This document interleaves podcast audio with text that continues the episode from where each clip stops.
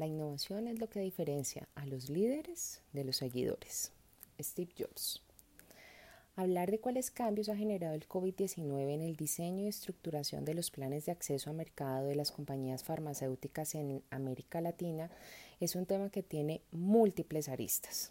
Vamos a empezar por reconocer esos aspectos económicos y sociales que han sido marcados de forma relevante por la pandemia y que son importantes porque impactan al sector salud y por ende a nuestras estrategias de acceso.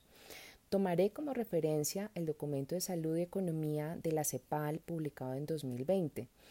La CEPAL es la Comisión Económica para América Latina y el Caribe y en este documento Salud y Economía reporta como conclusión principal que si no se controla la curva de contagio de la pandemia, no será posible reactivar la economía de nuestros países, dejándonos ver la intrínseca relación que existe entre salud y economía.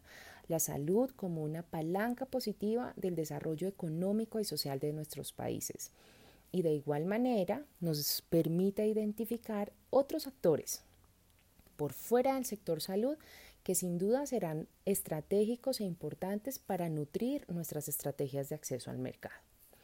Otras de las conclusiones importantes de este documento es que nos deja ver cómo la región de América Latina es la más desigual del mundo.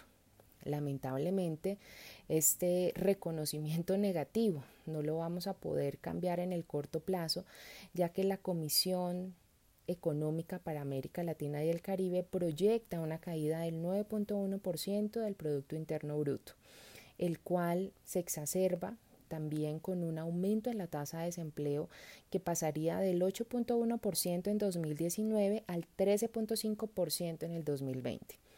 Un dato importante, Colombia acorde al reporte de ADRES con corte de agosto del 2020, presentó una tasa de desempleo del 17%. Esto nos lleva a tener un número de desempleados en la región que puede ascender a más de 44 millones de personas en estado de desempleo, aumentando las brechas de inequidad que existen en la región. Otro de los factores importantes es la presión que han tenido los sistemas de salud y sin duda alguna el COVID los ha puesto a prueba nos ha puesto a prueba a todos los actores del ecosistema de salud. Aquí se hace referencia a indicadores como el bajo gasto público como porcentaje del PIB que se invierte en salud, donde se destaca que nuestra región en promedio estaría alrededor del 3.7% del PIB, estando muy lejos de la meta. La OPS recomienda el 6% del PIB. Hay países que se encuentran sobre esta meta y un poquito por encima, como pueden ser Argentina, Uruguay y Cuba. Colombia se encuentra en una inversión alrededor del 5%. Otro factor muy importante es el gasto de bolsillo. Tenemos desafíos estructurales frente a la pobreza que tienen impactos importantes en la desigualdad social y económica de nuestra región. América Latina tiene como indicador de pago de bolsillo un promedio del 34%. Hay países como Colombia que tenemos indicadores mejores con un 16.3% y otros como Chile con un 33% o México con un 41%. Todo esto afecta de forma importantísima el ejercicio de acceso eficiente y efectivo a la atención en salud para los pacientes. Voy a ponerles un ejemplo de cómo todos estos factores han impactado en el caso Colombia.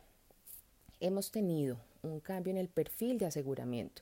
Pasamos a tener un 49% de colombianos en el régimen subsidiado y un 46% de colombianos en el régimen contributivo, acorde al Ministerio de Salud con corte agosto del 2020. Este cambio en el perfil de aseguramiento impacta directamente el financiamiento del sector ya que aproximadamente el 55% del presupuesto del sector se financia con las contribuciones y como hemos tenido un impacto tan negativo en las tasas de desempleo, pues esto está haciendo que de enero a junio del 2020, de acuerdo a sectorial, se hayan caído aproximadamente un 12% las cotizaciones. De igual manera, han tenido reducciones importantes el recaudo tributario que tiene unas fuentes que van con aportes directos al sector salud.